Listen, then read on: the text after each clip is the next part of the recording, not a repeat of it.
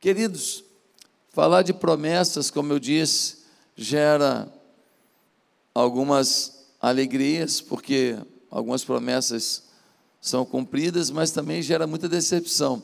Lembra daquela pessoa que pediu dinheiro emprestado e agora nem atende o telefone? Já lembrou, não lembrou? Todo mundo tem um assim na história. Né? Lembra daquele que falou que até sexta-feira acertava? Gente, é impressionante como que tem gente que promete e não cumpre. Quantas pessoas que falaram, pastor, esse ano, conta comigo na igreja, vou trabalhar muito para Jesus. E eu acredito, né? Porque a pessoa disse, mas acaba sendo frustrante. Porque algumas pessoas querem fazer o que querem, não querem servir onde precisa. Meus amados irmãos, quanta coisa que é prometida e que a gente tem sensações boas ou ruins, mas a verdade é que promessas de homens podem gerar frustrações. Tem gente que promete fidelidade conjugal. Tem gente que promete cuidar dos seus filhos. E não cumpre nem coisas básicas da relação familiar.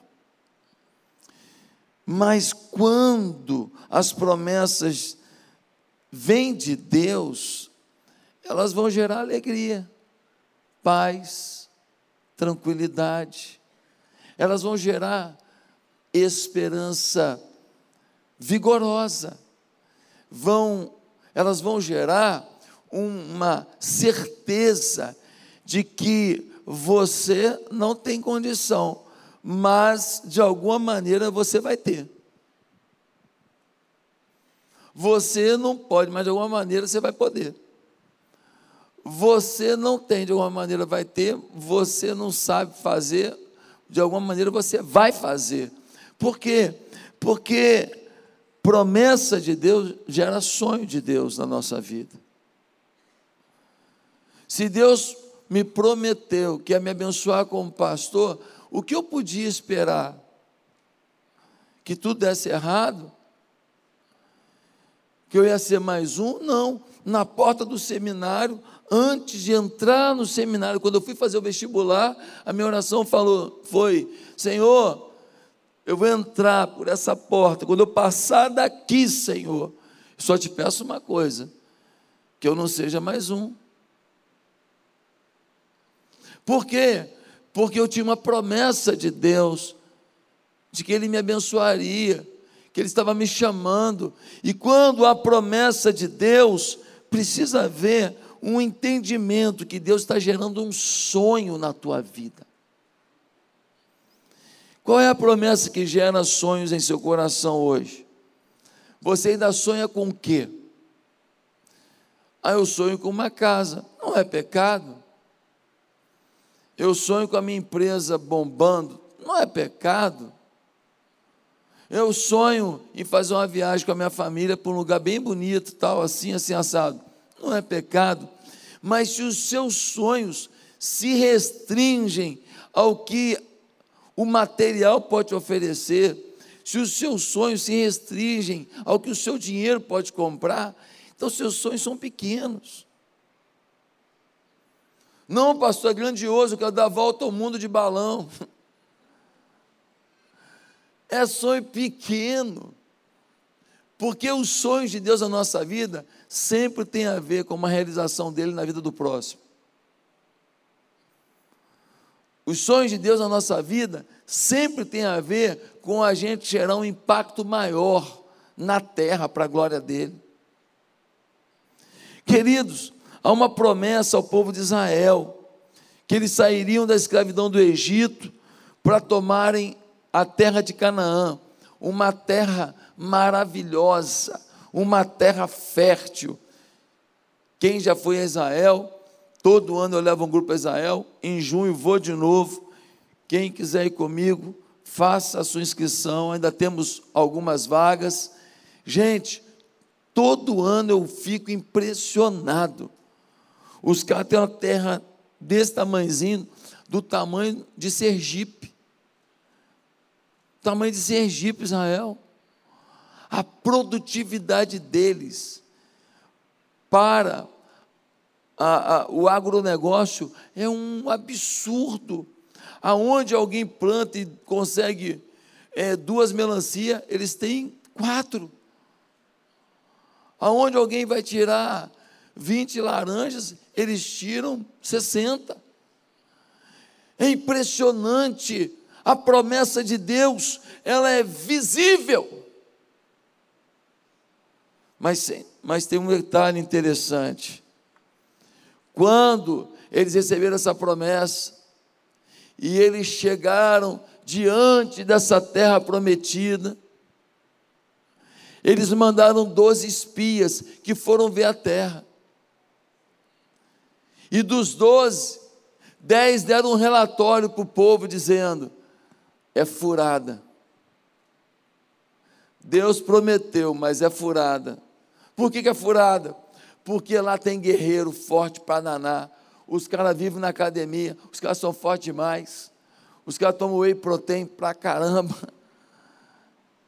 Os caras estão massa bruta, os caras são enormes. Eram os filhos dos Enaquins, homens enormes, mais de dois metros, muito fortes, guerreiros preparados. E o povo se assustou com aquilo, falou: Nós, perto dos caras, somos gafanhotos. Mas dois, apenas dois, Josué e Caleb disseram: Aqui, vocês estão olhando as dificuldades, né? Vocês estão olhando o gigante, nós olhamos para a promessa. Foi Deus que prometeu, nós podemos ser gafanhoto. O gafanhoto vai fazer um estrago aí. Nós podemos ser mais fracos, os mais fracos vão vencer dessa vez. Por quê? Porque vocês estão olhando as dificuldades, nós estamos olhando a promessa. E a promessa é de Deus. E se é promessa de Deus, tem que gerar o quê? Sonho de Deus. E Josué e Caleb falaram: Eu já, no, já me vejo morando lá, chupando aquelas uvas maravilhosas, fazendo aquele melzinho de tâmara para jogar em cima daquele pão, aquela pastinha gostosa de grão de bico, maravilhosa. Eu já vejo a nossa plantação de laranja. Nossa, vai ser demais.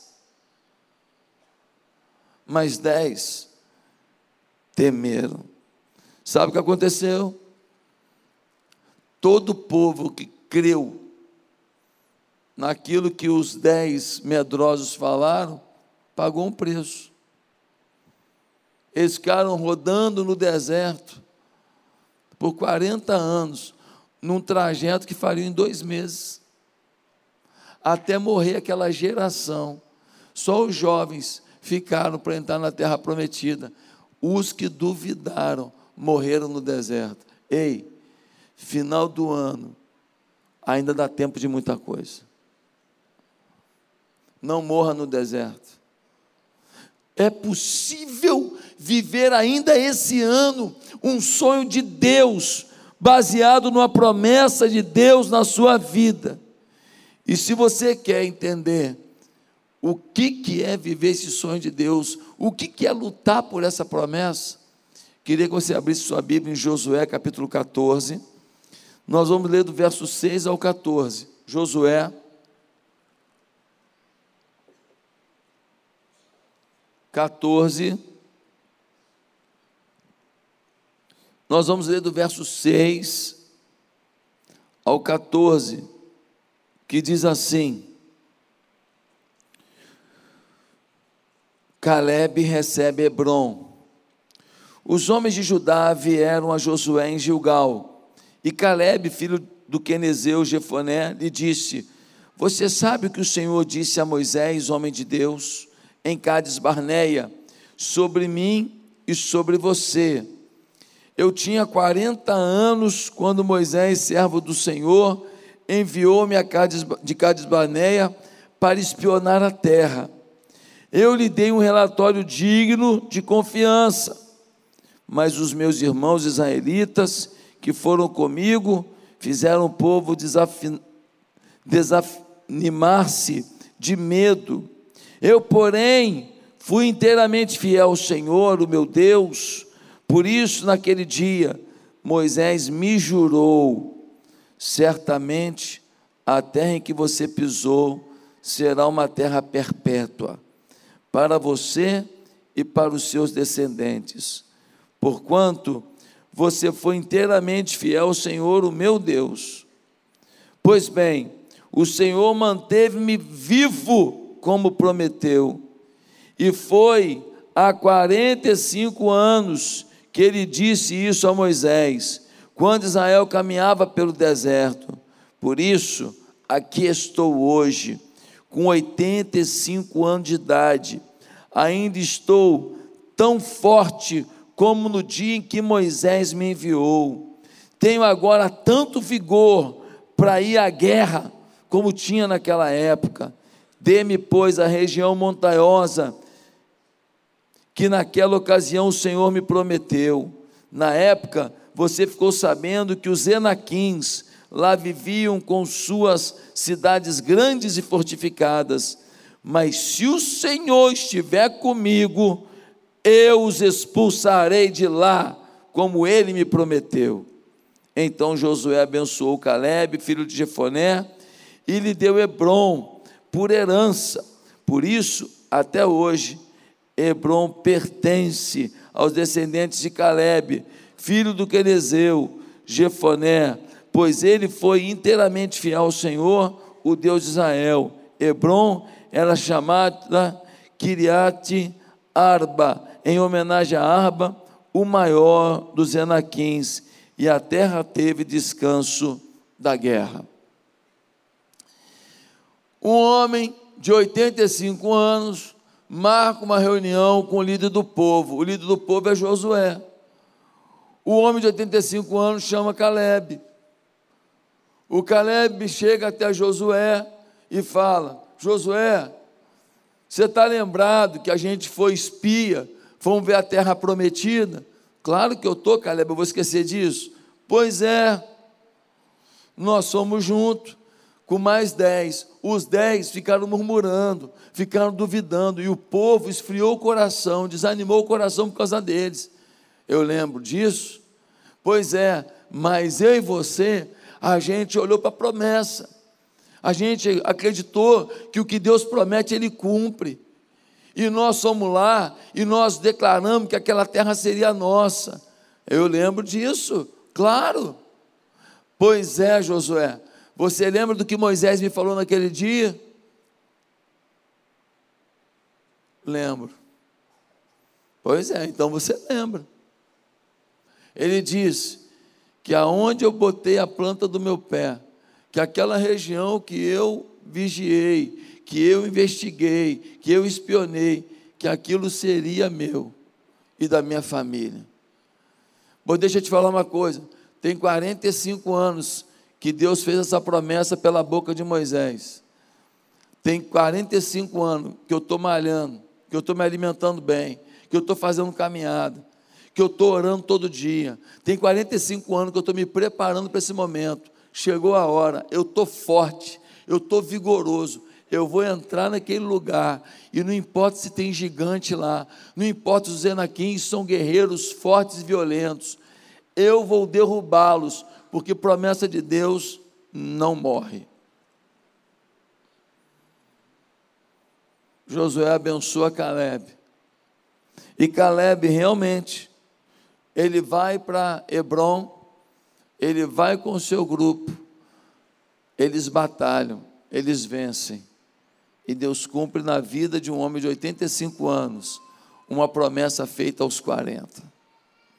Deus tem essa mania de, de vez em quando, estender o prazo para cumprir uma promessa. Foi assim com Abraão. Prometeu um filho para ele e foi cumprir 25 anos depois. Por que será que de vez em quando Deus faz isso? Para que você esteja preparado para reter a promessa, talvez? Para que você prepare o seu coração para viver a promessa, talvez?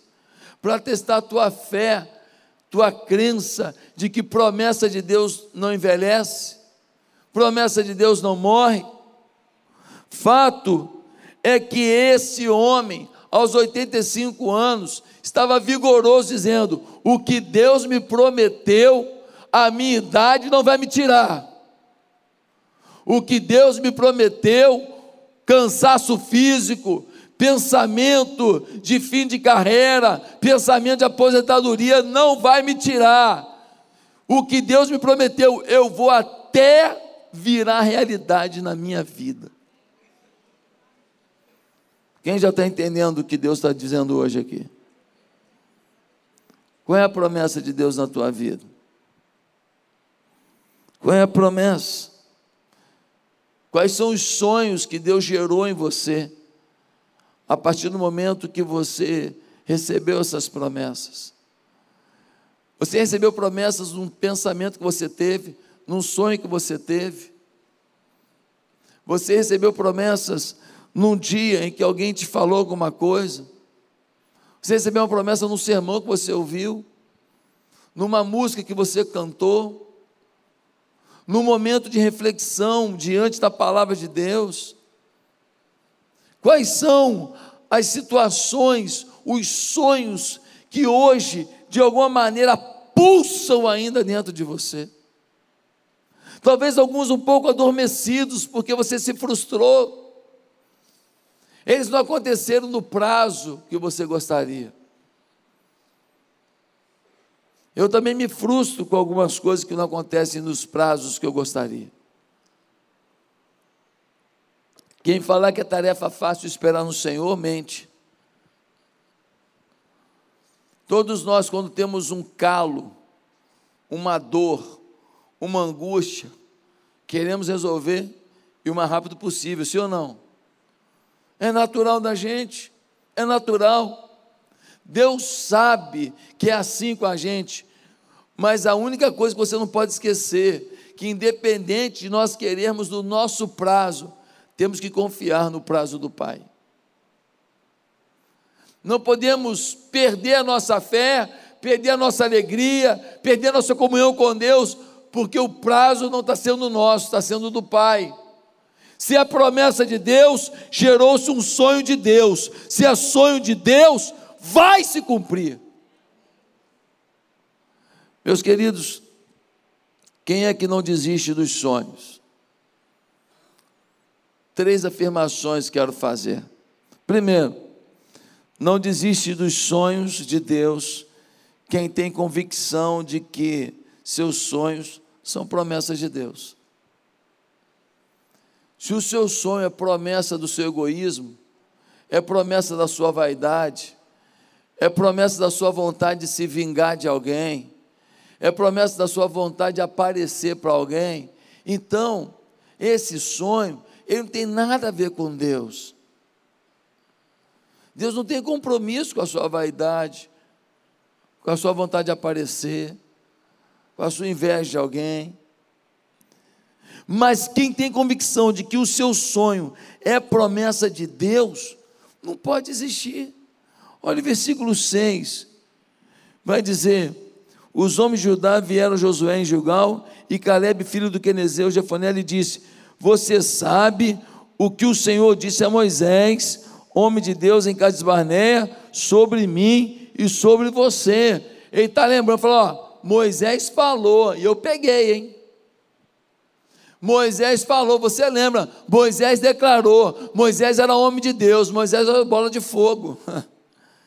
Moisés era a chama do avivamento, amigo. Moisés era fera com Deus, e ele falou na minha vida: ó, aonde você pisou, vai ser teu. Eu estou aguardando, Josué. Tivemos que rodar 40 anos por causa dos murmuradores, 40 anos no deserto mas eu não desisti nenhum dia. Agora nós estamos nesses últimos cinco anos, nós já estamos agora indo para dentro da terra prometida. Chegou a minha vez. Chegou a minha vez, porque eu não esqueci nenhum dia da promessa que Deus me fez. Talvez você nem saiba que promessas Deus tem, Deus tem para você. Talvez você nem saiba as promessas que Deus tem não para você, João ou Maria, tem para todo cristão. Tem promessas que, se você é de Cristo, é tua. Por exemplo, sua família toda salva, é promessa de Deus.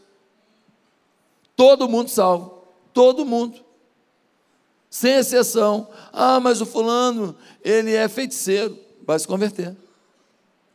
Ah, mas o meu outro filho está drogado, ele não está nem fumando, está comendo a maconha, vai se converter.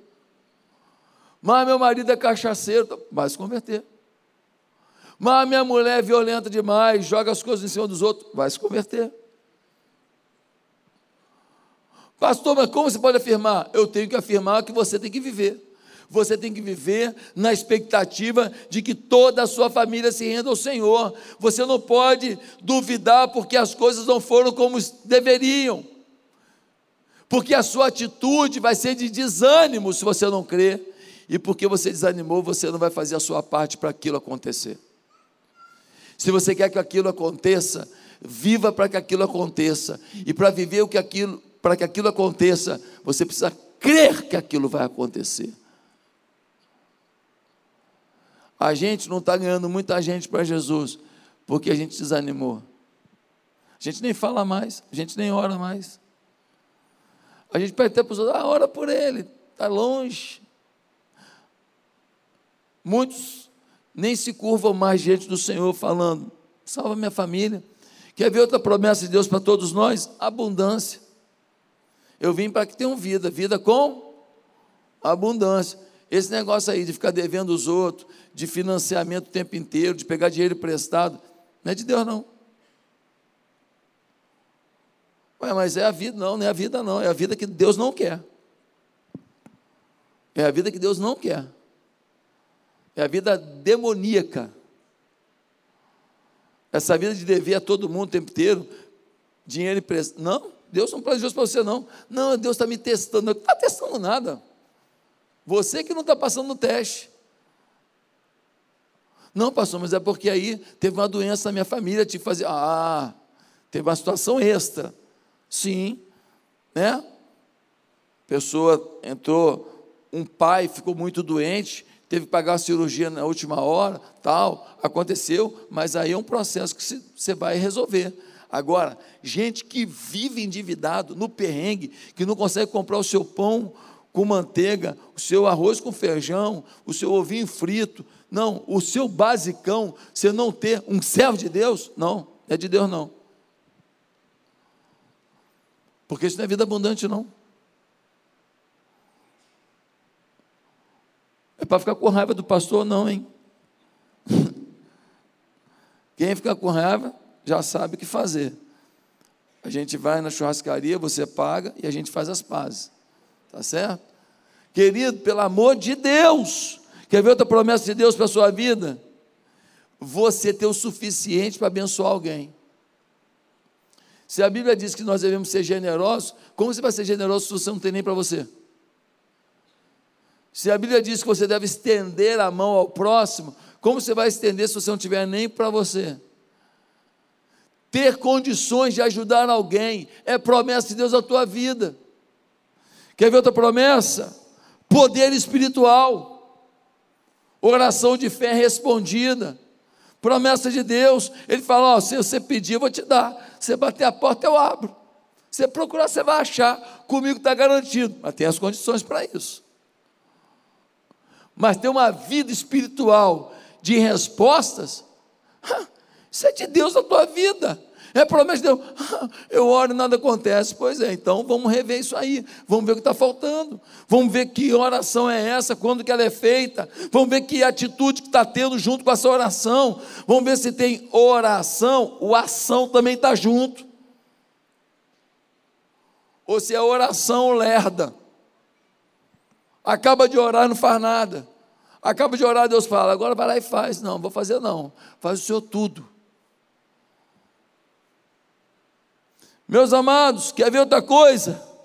Paz na tua alma, promessa de Deus. Ele é apresentado na Bíblia como príncipe da paz. Esse negócio de depressão, angústia, desespero, não conseguir viver, chorar o dia inteiro, não é de Deus. Mas, pastor, mas não pode ficar doente? Pode ficar doente, ué. Mas não é de Deus você continuar doente e aceitar que você tem que viver na doença. Você tem que enfrentar, tomar o medicamento, fazer o que tem que fazer, fazer a terapia, tudo bem, mas você tem que confiar que Deus está agindo na tua vida. Ah, pastor, mas eu entrei no luto. Define, define o final, marca a data. Ó, oh, vou ver o luto até dia tal. Ué, mas não é simples assim. Tem que ser, porque você é vida e vida abundante. Você é bênção. Você é milagre na vida dos outros. E milagre não pode viver de luto.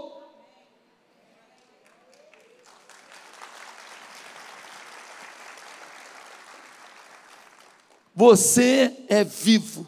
Você é bênção. Ah, pastor, mas a, o luto é difícil. Sim. A perda é difícil. Sim uma empresa perdida, sim. Um filho que está. É difícil.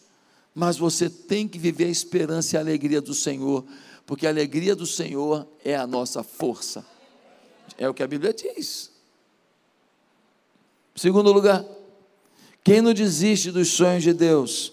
Quem acredita que nunca é tarde para ir atrás de um sonho dado por Deus? Quem acredita que nunca é tarde? Tem uma música do Anderson Freire que diz: Não é tarde para se sonhar. Não é tarde para se sonhar. Por quê? Por que, que não é tarde para a gente sonhar? Porque se a promessa é de Deus, Deus não está comprometido com o teu prazo, mas Deus está comprometido com a promessa. Tudo começa com P, mas uma coisa é uma coisa, outra coisa é outra coisa prazo e promessa. E até que ponto nós não estamos retardando a promessa? Imagina uma pessoa que fala, um rapaz bonitão, saradão, que fala: Deus, eu quero casar, quero casar com a mulher de Deus, linda, maravilhosa, legal, gente boa, sem bafo, tremenda apaixonada por Jesus, que ainda cozinha bem. Nossa, eu estou sonhando com isso. Aí eu falo: vem cá, tu não estava namorando a menina semana passada? Estava, não, não foi para frente não. Mas mês passado, tu não estava com a outra? É, oramos, não vingou não. Mas uns três meses atrás eu te vi com uma outra pessoa. Pastor Livramento. Miserável. Tu prova para depois testar. Testa em Deus, amigo. Tu não ora, tu sai paquerando todo mundo. Tu é bonitão, fortão, a mulherada está aí tal. Aí você vai. Aí, relacionamentos vazios, sem conteúdo, sem presença de Deus e você está querendo que Deus te dê uma promessa. Enquanto você for um. Como é que é? Beija-flor, né? Enquanto você for um beija-flor, esquece, cara. Porque essa mulher que você está querendo, você não merece. Essa mulher que você está querendo, você não merece. Você é volúvel. Gente, olha o que diz o versículo 10 diz assim: Pois bem, o Senhor manteve-me vivo, como prometeu. E foi há 45 anos que ele disse isso a Moisés, quando Israel caminhava pelo deserto. Por isso, aqui estou hoje, com 85 anos de idade. Ó, tem 45 anos, é tempo, hein? Mas estou vivo, estou aqui. E eu não acredito que promessa de Deus envelhece. Eu não acredito que promessa de Deus pega ferrugem. Eu não acredito que promessa de Deus pega traça. Eu não acredito que promessa de Deus é enterrada. Eu acredito que promessa de Deus, o prazo, eu não gostei não, Josué. 45 anos é tempo, mas eu estou vivo para viver a promessa. E eu estou forte e preparado. Nós temos a mania de querer o que é mais fácil e mais prazeroso Caleb pediu uma terra infestada de gigantes, amigo. Ele, com 85 anos, podia falar assim: Josué, será que não tem uma terra de pigmeu, não? Não tem, não, uma terrinha assim, no pessoal mais fraquinho? Não tem, não? Eu vou ter que, aos 85 anos, Deus demora para cumprir a promessa, agora eu, com 85, vou ter que entrar nessa batalha. Ele falou: não, irmão, a promessa é de Deus, estou com 85, fiz 200 flexão por, por dia, fiz polichinelo, levantei uns pezinhos lá no deserto. Estou bem, estou bem, estou bem. A promessa de Deus não morreu. Aos 85, eu estou disposto a buscar a minha conquista. Deixa eu te falar uma coisa. O que, você está esperando há muito tempo? E aí? Está disposto a ir para a conquista? Pastor, mas agora eu estou com 60. Pastor, mas agora eu estou com 70. Irmão, se tu não chegou nos 85, você não passou o Caleb ainda. Se tem alguma coisa que você entende que é um sonho de Deus para a tua vida, eu queria te fazer um pedido. Não desiste. Mas muda o teu mindset. Muda os teus conceitos. Muda as tuas crenças e não deixa isso como sendo algo impossível nas tuas crenças. Traz isso para o teu conjunto de crenças realizáveis. Traz isso para a tua mentalidade como sendo algo certo e notório já no céu, só falta se concretizar na terra. Em último lugar, quem é que não desiste dos sonhos? Quem vive obediência intimidade com Deus. Como é que eu, distante de Deus, vou continuar crendo que os sonhos de Deus vão se realizar? Como é que eu, sem uma vida de oração, vou acreditar que Deus, aos 85 anos, vai me fazer vencer gigante? O Caleb estava crendo, por quê? Porque o cara é diferenciado. Olha o versículo 8 e 9. Diz assim o versículo 8 e 9: mas os meus irmãos israelitas que foram comigo fizeram o povo desanimar-se de medo. Eu, porém, fui inteiramente fiel ao Senhor, o meu Deus, pois isso naquele dia Moisés me jurou. Certamente a terra em que você pisou será uma herança perpétua para você e para os seus descendentes, porquanto você foi inteiramente fiel ao Senhor o meu Deus. O Caleb era fiel a Deus. Nós somos fiéis a tanta coisa. Somos fiéis, às vezes, a um time. Somos fiéis a uma empresa. Somos fiéis a uma amizade. Ainda tem gente que diz assim: amigo meu não tem defeito. Então não é amigo. Porque se você não está vendo defeito e não aponta o defeito, que amizade é essa? Caleb era um homem de temor a Deus. Gente, se eu entro numa terra lotada de gigante, eu falo, cara, melhor não entrar ali não, né?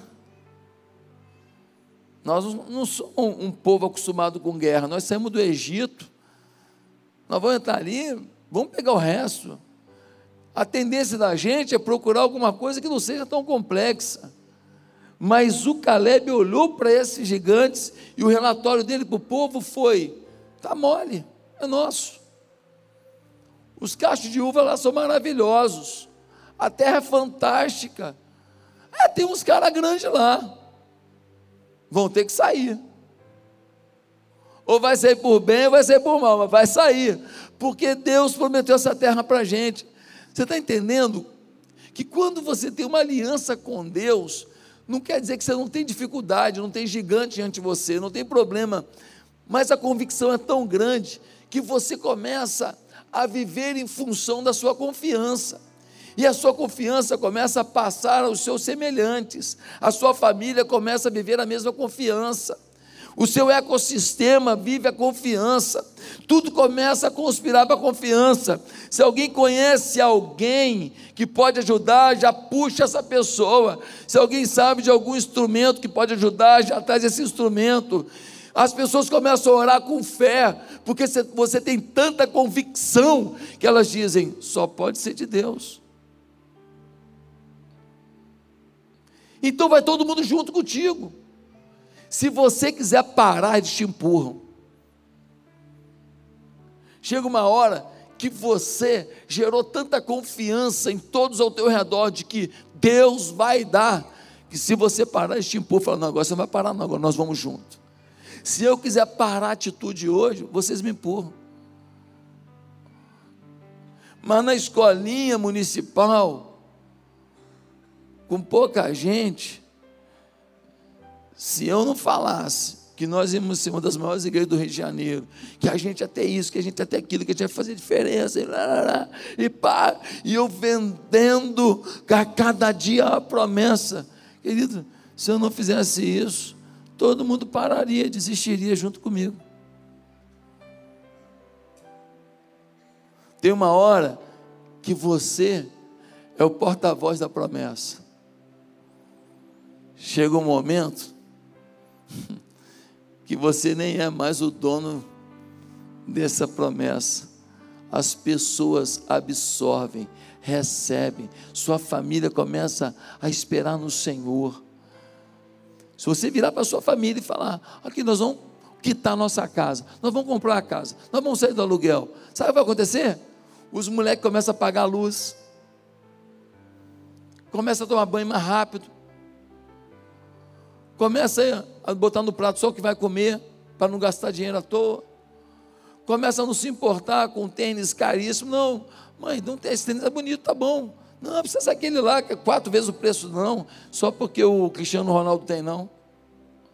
Todo mundo começa a conspirar a favor do projeto, porque começa a ser um projeto de realização de um sonho de Deus. Quem está entendendo? Tua boca, às vezes, é o freio da tua promessa. O maior inimigo da tua promessa é você.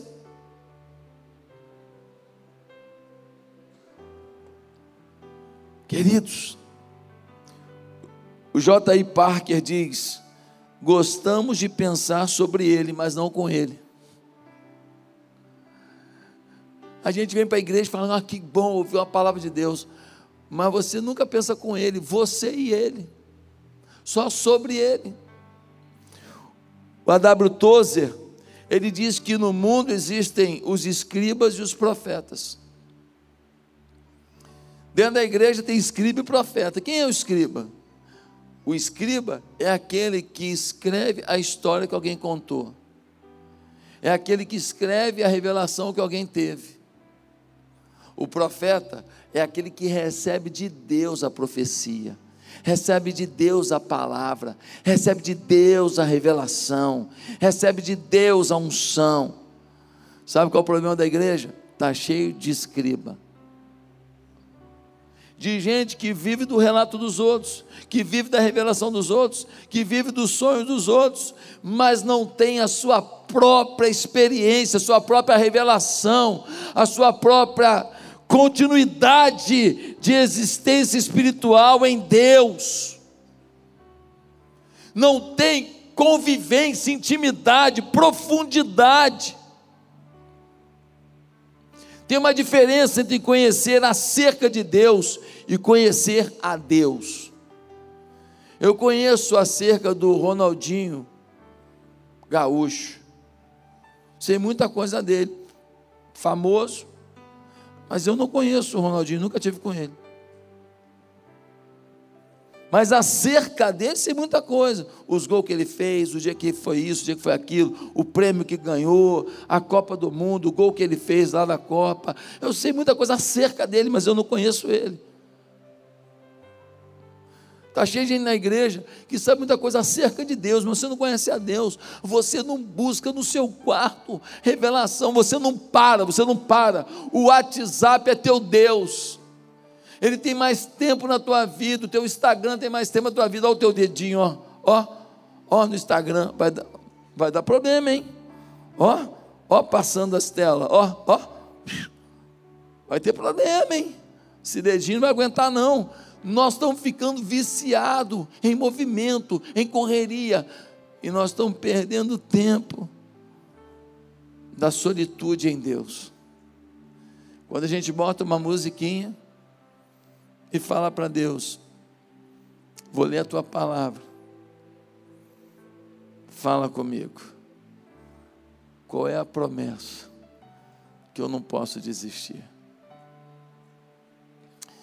Feche os seus olhos.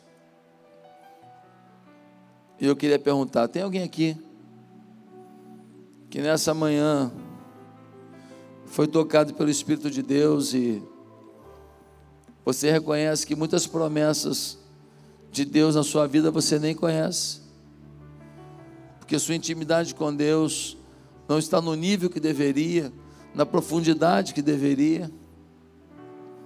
Mas hoje você quer terminar o ano de 2022 íntimo do Senhor, entendendo as promessas do Senhor, entendendo os sonhos de Deus na sua vida e vivendo na presença dEle, conquistando com Ele. Se você quer começar uma nova vida em Jesus hoje e colocar os seus sonhos nas mãos do Senhor e falar: Senhor, sonho teu, eu quero entender e eu não vou desistir. Se você quer isso hoje, aonde você está, repete comigo uma simples oração, ninguém precisa ouvir. Fale no seu coração, Santo Deus, Eu quero entender todas as tuas promessas na minha vida. E eu quero vivê-las uma a uma. Senhor, perdoa os meus pecados. Muda a minha história. Me faz enxergar, ó Deus, o teu direcionamento para a minha vida. Deus, eu não vou desistir de nenhuma promessa tua na minha vida. Vem sobre mim agora, no nome de Jesus. Amém.